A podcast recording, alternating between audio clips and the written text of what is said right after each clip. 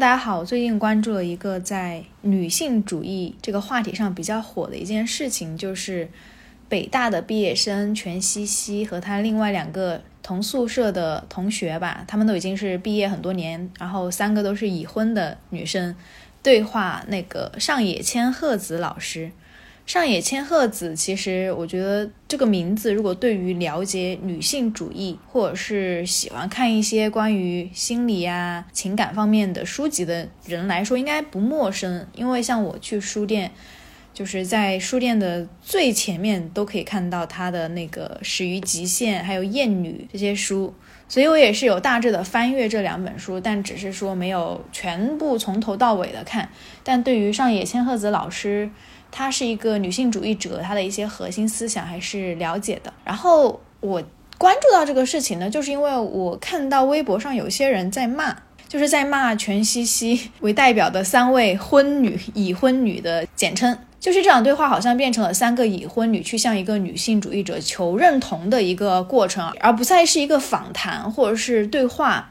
因为你知道上野千鹤子老师，她七十五岁了，然后出现在镜头面前还是非常神采奕奕，然后化着全妆，然后打扮的非常精致的一个女性的面貌。但是三位北大毕业生却是穿着睡衣，然后有点邋遢的动作吧，就是坐在床上。然后这个形成挺鲜明的对比，这个是一开始给我带来的一个冲击。如果是对一个德高望重的老教授的访谈，为什么要用这样的形式呢？如果说这个是你们平时的一个节目的安排，那我觉得在这个时候是不是衣着方面，对吧？那个布景方面是不是可以稍微的正式一点？OK，我们就开始看这个视频。看这个视频的时候，前面第一个问题就惊到我了，说。呃，上野千鹤子老师，你没有走入婚姻是因为受到过男人的伤害吗？还是因为你受到了原生家庭的伤害？哎呀，我的妈呀！第一个问题就已经让人大受震撼。为什么要提问这样子肤浅而且嗯非常引导性的一个问题呢？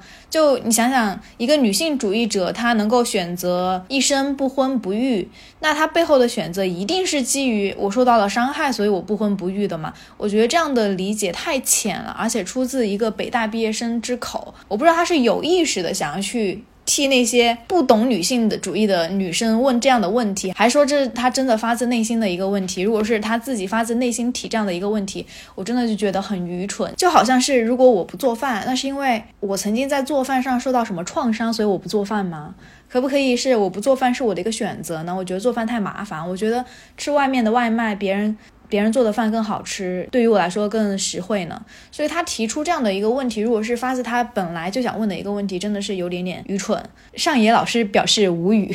然后问了一下，三位都是已经结婚吗？然后三位都齐齐点头说已经结婚。其实我觉得这个对谈里面的一个局限性就在于三位女生都是作为一个已婚的身份在向上野老师提问。而且他们提问的方向往往是倾向于导向一个结果，就是已婚也是一个自由的选择，已婚是没有毛病的，没有问题的。如果说抛开他们三个的背景不讲，就讲说已婚是没有毛病的，这句话其实是没有问题的。就像我做饭不做饭，我都没有问题啊，这当然是没有一个对错之分的。但是他们想刻意的把上野老师引向到去求证一下已婚是一个自由的选择，我不觉得。走入婚姻真的对于他们来说是自由的选择，因为如果你看了全西西她以前的视频，就是被人诟病最多的就是说她本来在结婚的时候是个丁克，然后她老公也答应她一起做丁克，但是几年之后呢，老公反悔了，说想要生小孩，不然的话就要出去 PC。所以说，全西西在面对老公这样的一种威胁的时候，选择了生小孩，选择了特意增加那个性生活的频率。所以，这样的选择，你真的是你自由的选择吗？你真的是一个女性主义者吗？如果说你是因为爱小孩，你选择生小孩，这个是没有问题的。但如果说你选择的原因只是因为你的老公威胁你，你的老公就要出去 PC，你不得不生小孩，那我觉得你没有去反抗，你没有去选择离婚，这才是一个真正的服从从。于这个社会的教化，或者是不敢于去反抗的平庸的女性。然后第二位女生呢，说自己走入婚姻是因为一些什么经济利益的考量，比如说遗产呀、签证呐。这个我就纳闷了，就是这个女生她说自己是一个丁克，决定不生小孩。但是如果真的你决定不生小孩，你办签证，你的遗产为什么一定要在婚姻中去挂钩呢？如果说没有这个老公，你就办不成签证了吗？对吧？你可不可以用别的方式去办签证，而不是要用一个婚约的形式去绑定呢？我觉得这个在我听起来是很矛盾的。然后第三个女生说，嗯，自己在将近三十的时候走入婚姻是一个勇敢的选择。哎呀，我的天，言辞有点激烈啊。但是我想，你三十岁走入婚姻，这不就是大部分女性做的一个选择吗？那你做这个选择，你到底是屈从于这个社会的潜规则，身边亲戚朋友的压力？还是说你是自愿的走入婚姻，把婚姻当成一个自己呃非常享受的一个事情，或者是你很爱对面这个男生，你想要跟他缔结这样的一个婚约的一个选择。虽然他们三位都是已婚女性，而且也是高知的北大毕业的女性，但是他们讲出来的关于结婚的理由，都让我没有办法去信服。说你们当初在结婚的时候是已经做好了万全的准备，你们是真的尊重自己的内心，做了一个自由的选择。挺可怕的吧？就是很多时候，其实我们是在牢笼中而不自知的。就像福柯说的那句话：“权力内化的结果是让行为看似是自发的，而非强迫的。”就是说，我们可能确实走入了婚姻，我们也内心以为这是一个自由的选择。但其实，你如果真的去追问自己，这是不是你尊重你内心的一个选择？是不是你真的认为是一个自由的选择的时候，其实我相信大家可能很多的答案都是否定的，就是因为社会的压力，就是因为年龄到了，就是因为自己到了一个生育的年龄，必须要生一个小孩，而没有去思考小孩对于自己来说到底意味着什么，这个小孩是否是一个自由的选择。我建议大家去看一本书，叫《重返世界尽头的咖啡馆》，它其实是一个小说的形式，讲的是一些非常有哲理性的人生意义的思考。然后里面就有讲到生孩子，然后其中这个咖啡店的男主人他讲了这样的一段话：艾玛呢是他的女儿，他说，艾玛出生之前，我早就把自己照顾好了，我见过了想见识的东西，经历了想经历的事情，我已经做好了付出的准备。所以说，他生孩子的目的是因为我已经为了这个孩子接下来的生活做好了准备啊，而且我也自己活成了我想要的样子，我也有这个能力帮助我的小孩活成他想要的样子。而很多人生小孩就像这个全西西一样，你生小孩是为了绑住你的丈夫，你生小孩是为了传宗接代，你生小孩是为了养老，你生小孩是为了迎合父母身边人的期待。所以他们生小孩并不是出于一个我是真的已经做好了准备生小孩啊，只是因为外界的很多原因。那你觉得这真的是一个自由的选择吗？所以如果我们对于自由的定义不一样的话，那我觉得那这个对话它它就是没有意义的。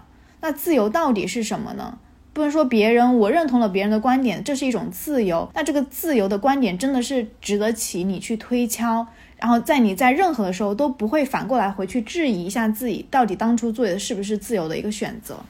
所以我觉得上野千鹤子老师他讲的一句话很有道理，就是他在采访中讲的，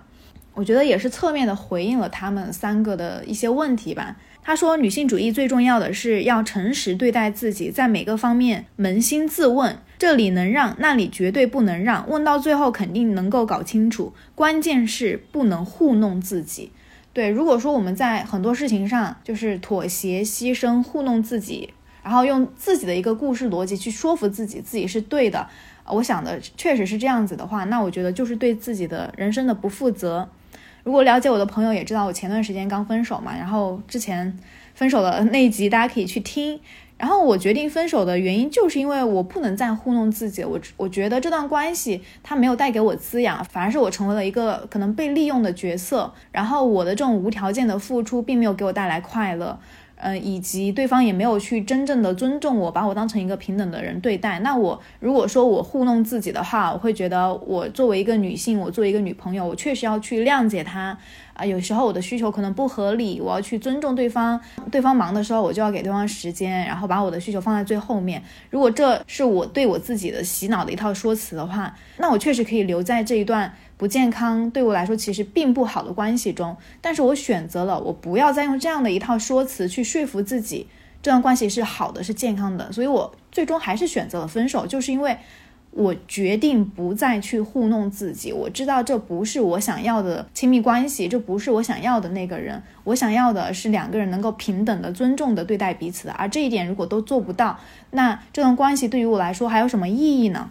所以全西西他们这个视频让很多的女性网友感觉到很不适、反击的一个主要原因，就是他们三个人都是已婚女性，然后他们问的问题以及问题的导向性都好像是在向向野老师寻求一个认同，就是我们的婚姻是自由的选择，我们是女性主义者。但是我觉得通过他们叙述的方式，或者是他向我们展现出来的这个故事来说。并没有看到你是真的把婚姻作为一个自由的选择，或者是真的想清楚了婚姻。另外的话，这段访谈它的范围太局限了，就是他们三个一直围绕着婚姻这个事情来探讨女性主义，我觉得有点太。狭窄了。如果说你们真的是女性主义者，我相信你们对于女性主义的见解不应该只是停留在婚姻，而且你们作为北大毕业生，对吧？因为他们标题好多次都用什么北大毕业生，那其实你也是想借用北大的这个光环去建立自己一个高知女性，然后见多识广的这样的一个人设。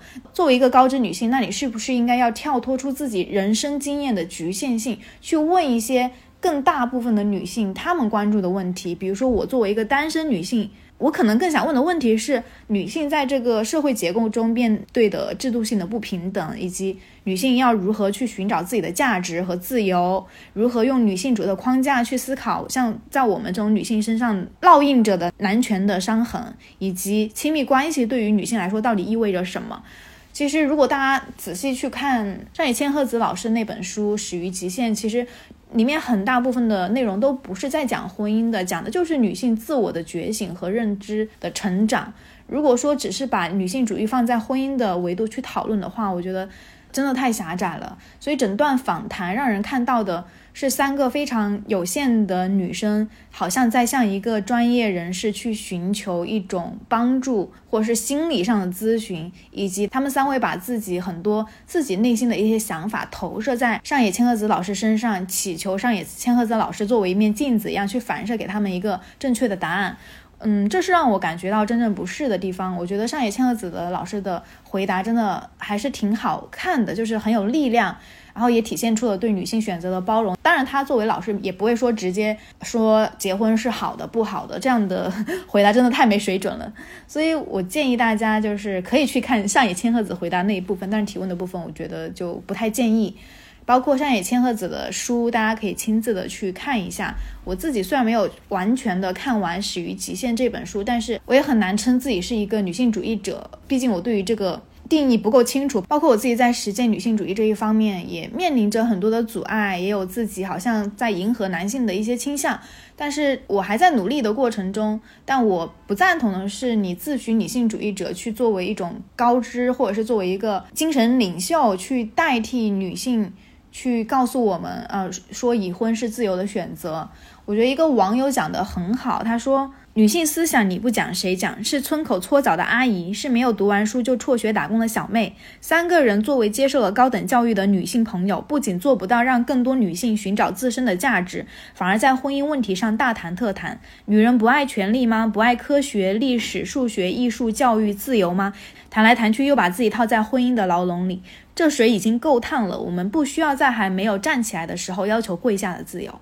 所以向下的自由对我来说并不是一种自由，因为你只有这一种向下的选择，就是你面对社会的压力，你只有婚姻这一条选项的话，那就不是一种自由，只是你自己给自己洗脑，自我说服自己，我在婚姻中我也很幸福啊，那我拥有了婚姻的自由。但是你想想，你当初做这个选择的时候，真的是自由的选择吗？这是我希望大家可以一起思考的一件事情。我不能说自己是一个不婚不育的人，那之后我也会选择，很有可能会选择婚姻。我也会生小孩，但是前提一定是基于我在这段关系中我是能够被平等对待、被尊重的，以及生小孩只是想给他一个制度性的保障。那如果不是必要的话，我觉得走入婚姻对我来说也不是一个必要的选项。但因为我自己本身，我知道我从小到大都很向往小孩、向往婚姻，所以这对我来说就是我自己自发的一个选择。好，节目的最后呢，我想分享给大家一些。上野千鹤子老师的一些语录吧，就书中的一些摘抄，分享给大家。